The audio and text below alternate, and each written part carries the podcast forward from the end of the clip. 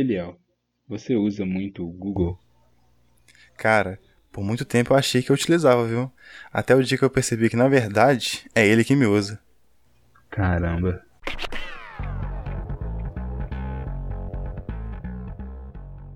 Eu sou Vitor Santos. E eu sou Eliel Breno. E estamos começando mais um Mistérios da Meia-Noite. Antes de começarmos o episódio dessa semana, vamos com as interações da galera. Bom, o nome é bem explicativo. Basicamente, vamos ler aqui algumas interações que vocês mandaram pra gente, seja no nosso e-mail, Instagram, Twitter, sinal de fumaça, pombo correio, etc. Começando com Marcile.mc, que respondeu outro dia uma pergunta nossa no Instagram e disse que Rick and Morty é uma ótima animação, o que concordamos totalmente. Um abraço, Marcile.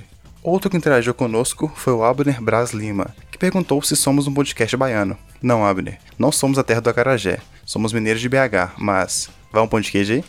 E por fim, queremos agradecer a audiência do Crash Burns, que disse ter gostado do nosso trabalho, muito obrigado Crash Burns, e que não decorou nossos nomes ainda, mas que há uma voz muito calma. E aí, de quem será que ele tá falando? Vitor ou Eliel? Mande pra gente o que vocês acham. Bom, se vocês quiserem aparecer aqui neste quadro, continue nos contactando aí nas redes sociais, pelo Instagram, Twitter ou e-mail, que quem sabe na próxima semana leremos sua mensagem. Todos os links para contato estarão na descrição. Sem mais delongas, fiquem agora com o episódio da semana. Valeu!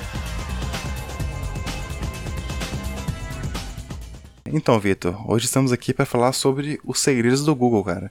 O que você tem a dizer sobre isso? Então, segundo o Wikipedia, o Google LLC é uma empresa multinacional que presta serviços online de software, que é sediada nos Estados Unidos. O Google ele hospeda e desenvolve uma série de serviços e produtos que são baseados na internet e gera o seu lucro principalmente através de publicidades provenientes do AdWords. Vale ressaltar que o Google, na verdade, é uma subsidiária da Alphabet, que é a holding que controla algumas empresas, é, mas o principal parte do lucro da Alphabet vem do, dos serviços prestados pelo Google. Então o Google, na verdade, é só uma das empresas do grupo do Google, né? Seria isso? Sim, seria do grupo do Google, que é a Alphabet. Interessante, cara. Interessante. E qual é a história por trás do Google, cara? Cara, a empresa foi fundada por Larry Page e Sergey Brin. Uhum. Por muitas vezes eles são apelidados até de Google Guys. O que faz muito sentido, na verdade, né?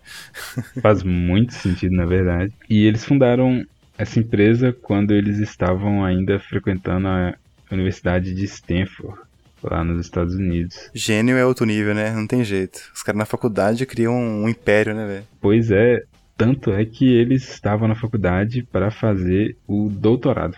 Ah, ok. Menos mal, né? Eu não tô tão ruim então não. Ainda posso criar um, um Google da vida ainda. Tudo pode acontecer ainda. Tudo pode acontecer. até o nome do fundador tem a ver, né, com o serviço do Google, se você parar pra pensar. Por quê? Larry Page. De página? Fica aí o questionamento, né? Caralho, cara, como assim? ok, vamos continuar aqui, né? É, Eliel, você sabe por que, que a empresa se chama Google? Cara, não faço nem ideia. Então, o nome é uma brincadeira que surgiu lá dos gêniozinhos conversando com a palavra Google que é só G-O-O-G-O-L,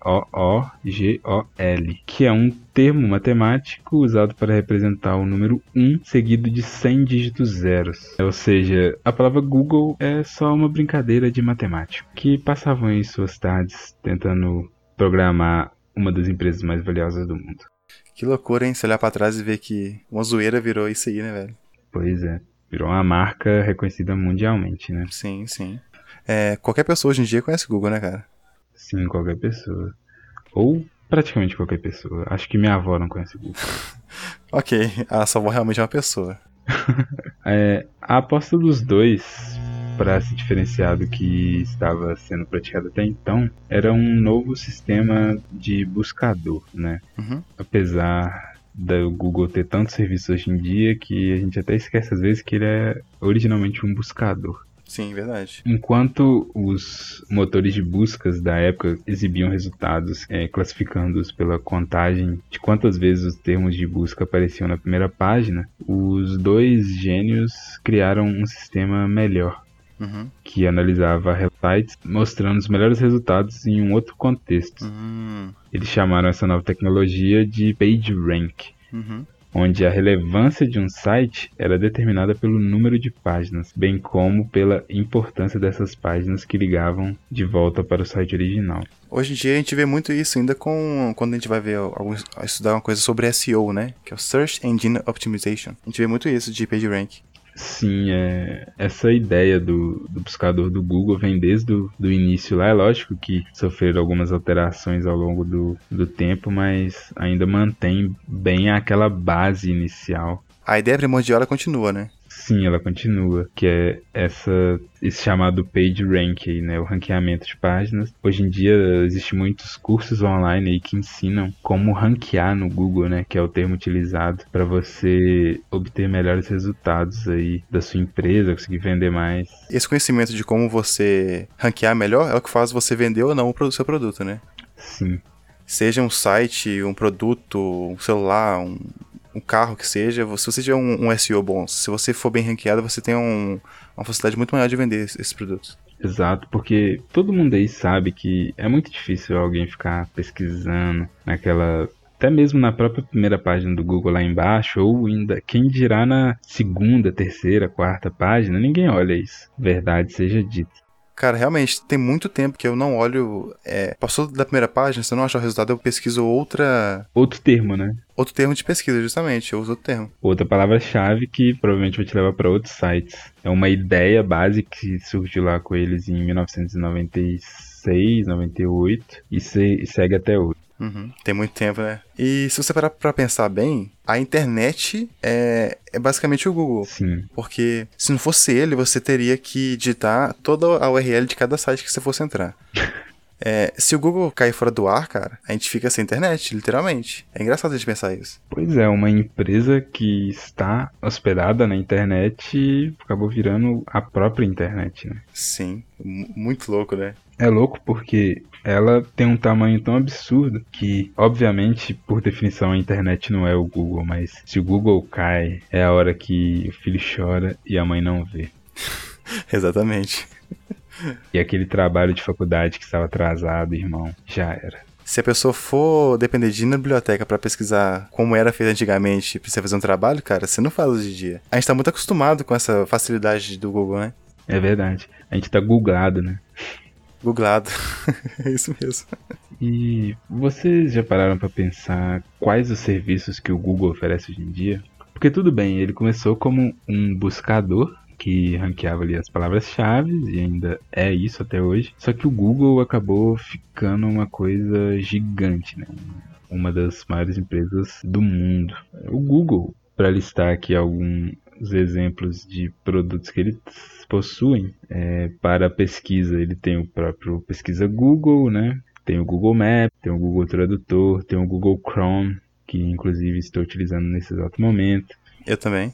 Tem o YouTube para vídeos, né? Tem o Google Play, tem também o Android. Se você pensar bem, o Google é dono de muita coisa, né, cara? Porque a, a maior parte dos, dos usuários de smartphone hoje em dia tem Android, por ser mais acessível. Então, querendo ou não, a Google é meio que dona de to, todo esse mundo, né, cara? Todo esse market share é da Google. É dela. Sem contar, por exemplo, em questão de conversas aí, ela tem a Gmail, as mensagens Google, Hangouts, que muita gente utiliza. Uhum. Para organização tem o Google Fotos, tem a questão dos contatos, Google Agenda, que resolveu problemas de muitas pessoas, inclusive os meus. Para a questão de trabalhos inteligentes, você tem documentos Google, que é uma cópia do Word, planilhas, versão online do Excel e o apresentações, que uma simulação do PowerPoint, né? Mas tudo ali online. Uhum que é onde várias pessoas conseguem mexer ao mesmo tempo, que dá uma facilidade absurda. Isso tudo ali dentro do Google Drive, que serve para armazenar e compartilhar arquivos, né? Que foi uma facilidade absurda. Sim,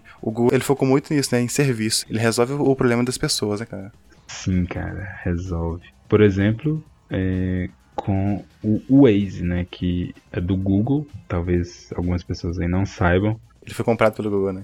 Foi comprado pelo Google, resolve muitos problemas de pessoas aí no trânsito e quem é o dono é o Google. E é engraçado porque após essa aquisição, o Maps começou a mostrar o trânsito, né, no, no mapinha. E isso vem do, do Waze. Isso vem do Waze. É. E tudo isso que a gente tá falando, o Eliel, é uma coisa que nada é em vão. Por que, que o Google é, ampliou tanto sua gama de serviços, resolvendo tantos problemas diferentes, né? Seja para contato, seja para localização, seja para documentos, enfim, toda essa gama de serviços que ele tem tem um objetivo: gerar dados. Gerar dados, cara. Quanto mais dados eles gerarem, melhor vai ser para conseguir vender, o que é uma das principais ferramentas aí do Google, que é o Google Ads, Google AdSense, tem até um Google Meu Negócio, que é um outro recurso, e tem o Google Analytics aí, que reúne insights de clientes em vários canais. Então, todos esses dados que ele reúne de várias pessoas em vários segmentos diferentes, basicamente tudo que a pessoa faz no dia é do Google, ela consegue vender esses dados para empresas que querem atingir um público específico, a segmentação né, do público, e, e nisso consegue atingir resultados financeiros fantásticos aí, né? Sim, sim realmente. Quando você tem todo esses, esse conjunto de dados, cara, é muito mais fácil você achar o público-alvo de uma determinada empresa. É, qualquer coisa que você quiser vender, você consegue, porque é, de novo a economia, né? Oferta e demanda. Se tem alguém ofertando, vai ter alguém querendo comprar. Então, é muito mais fácil você achar através do, dos dados. Exato. Porque o dado, ele pega tudo seu, né? Hoje em dia, como diria aí um vídeo que eu quero recomendar aí, vou deixar na descrição, de um cara chamado Todin, é, aí do YouTube. é muito bom esse vídeo, inclusive.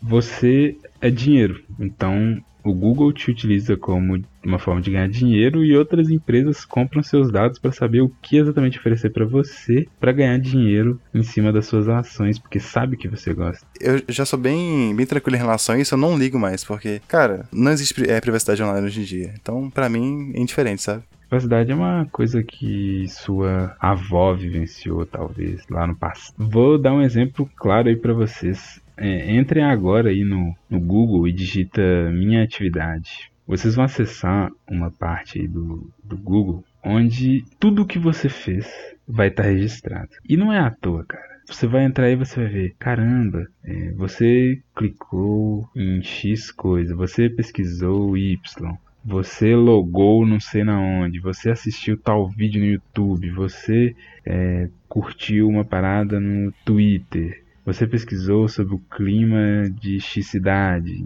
É absolutamente tudo, né, cara? Tudo, até às vezes que você removeu aquela notificação, né? Dá pra ver. Sim, dá pra ver. Se você tem algum serviço do Google que chega notificação para você sobre notícias, essas coisas, se você passar pro lado, eles sabem disso e colocam isso nas suas atividades. Mas o que mais me assusta mesmo, cara, é o Google Timeline. O que é o Google Timeline? Então, é o seguinte, é um serviço do Google que ele, através da sua localização, ele grava exatamente todos os lugares que você foi. E, cara, se você entrar nessas minhas atividades que você comentou anteriormente, vai ter uma parte lá que tá é, as suas atividades é, em relação à localização. Cara, é incrível. Mostra o lugar que você foi, como que você foi, se você foi de carro, se você foi a pé, se você foi de ônibus. Tá realmente tudo lá. Então, você não tem privacidade nenhuma mesmo, nenhuma mesmo. Caraca. Então ele sabe até o meio de transporte que você se locomoveu. Justamente. É lógico que não é, não é, totalmente preciso. Eu acho que eles utilizam, por exemplo, o tempo que você levou e a distância para calcular mais ou menos que meio de transporte você utilizou, sabe? Mas mesmo assim, cara, só de chegar, ele chega muito, muito próximo, muito próximo mesmo. Isso é muito incrível, porque às vezes nem você lembra mais como é que você se transportou de um lugar para outro, mas o Google sabe. o Google sabe. Provavelmente o tio Mark também. Ah, você acha que não? Inclusive ele tá nos ouvindo agora, sabe disso, né? Braço aí, tiozão.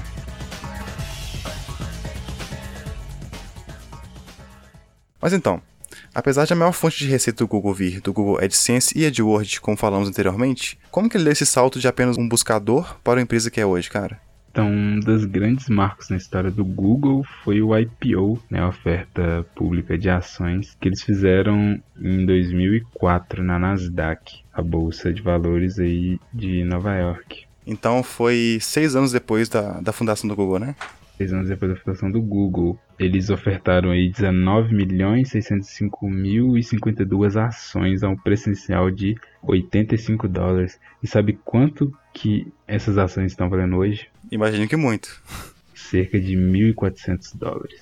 Caraca, cara. Subiu muito. É muito crescimento. É muito crescimento. E como você vê, condiz com o crescimento de produtos que a empresa ofereceu, de problemas que ela resolveu, né? Sim. Como, como ela tem um, um caixa maior, né? Ela pode brincar, vamos dizer assim, com novas tecnologias, né? Desenvolver outras coisas. Pesquisa e desenvolvimento. Ela tem esse capital para investir em pesquisa e desenvolvimento e continuar sempre na vanguarda da tecnologia, né? E com isso, o Google, na verdade, a Alphabet, que é a holding que controla o Google, tem estimativa aí desse ano, 2020, de ultrapassar o valor de um fucking trilhão de dólares. Que é muita coisa, cara, se você parar pra pensar.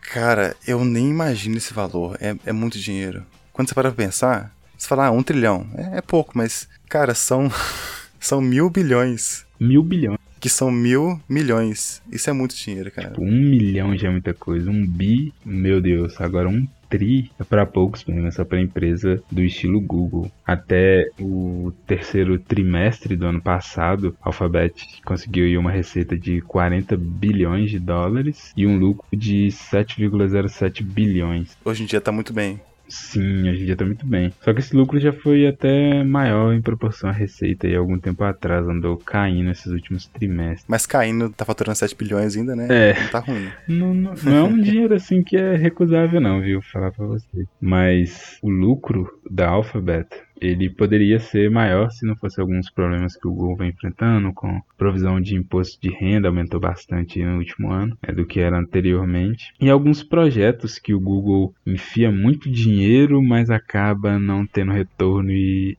vai para gaveta, como diria um velho conhecido aí do YouTube. mas é, você sabe quantos projetos que o Google tem como encerrado desde 2006?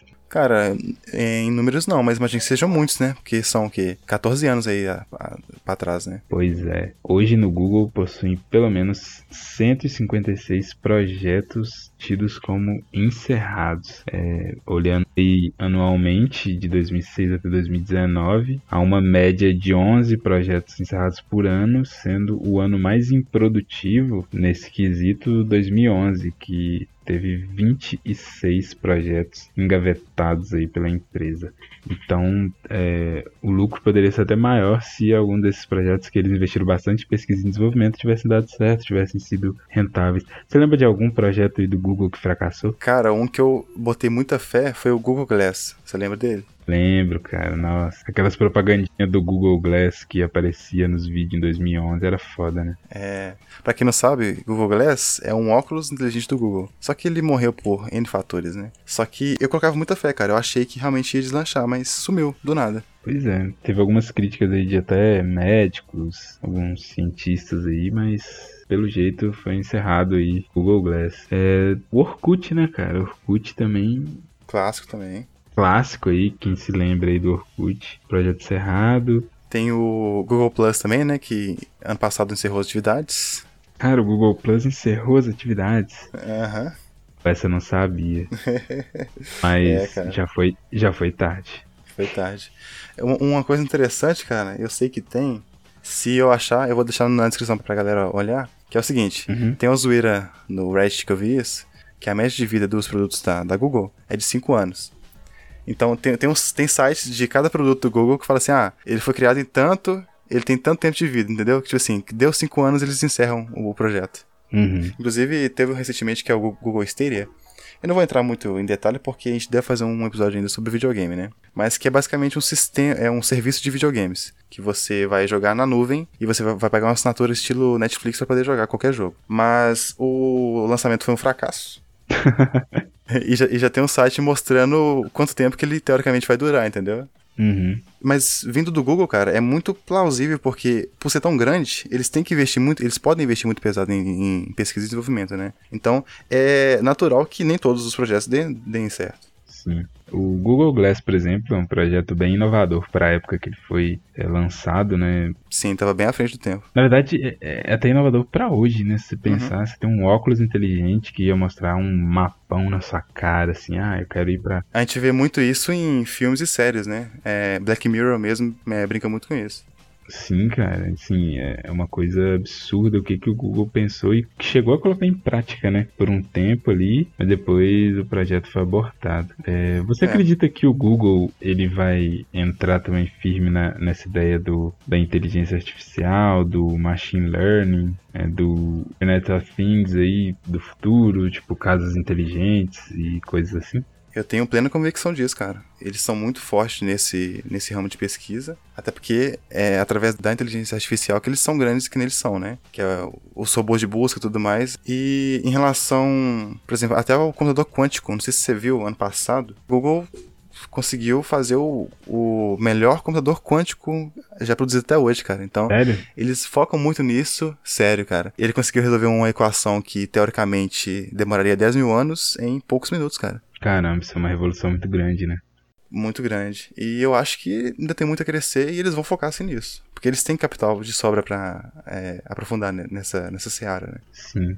Se eles já controlam basicamente tudo que você utiliza, porque hoje em dia as pessoas utilizam aplicativos para tudo e o Google é dono da maioria desses aplicativos.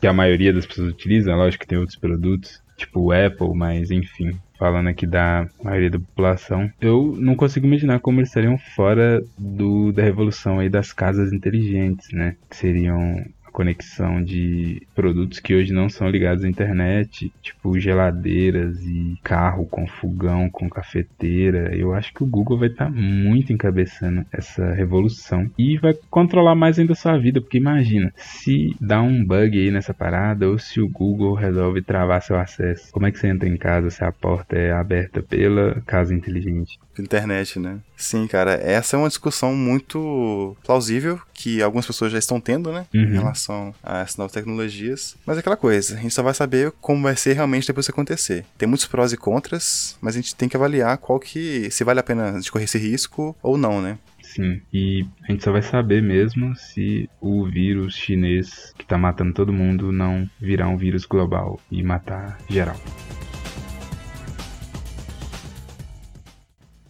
É, viver com essa tecnologia toda é muito bom, né?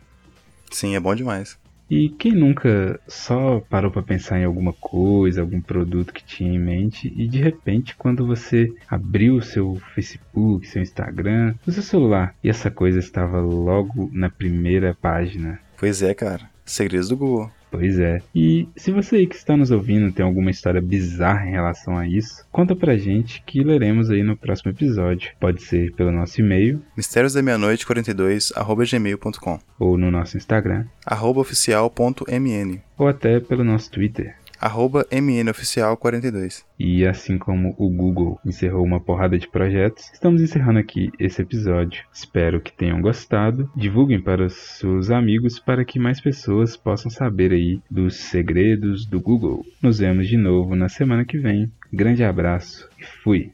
Valeu, falou e. Ok, Google? Encerrar o episódio.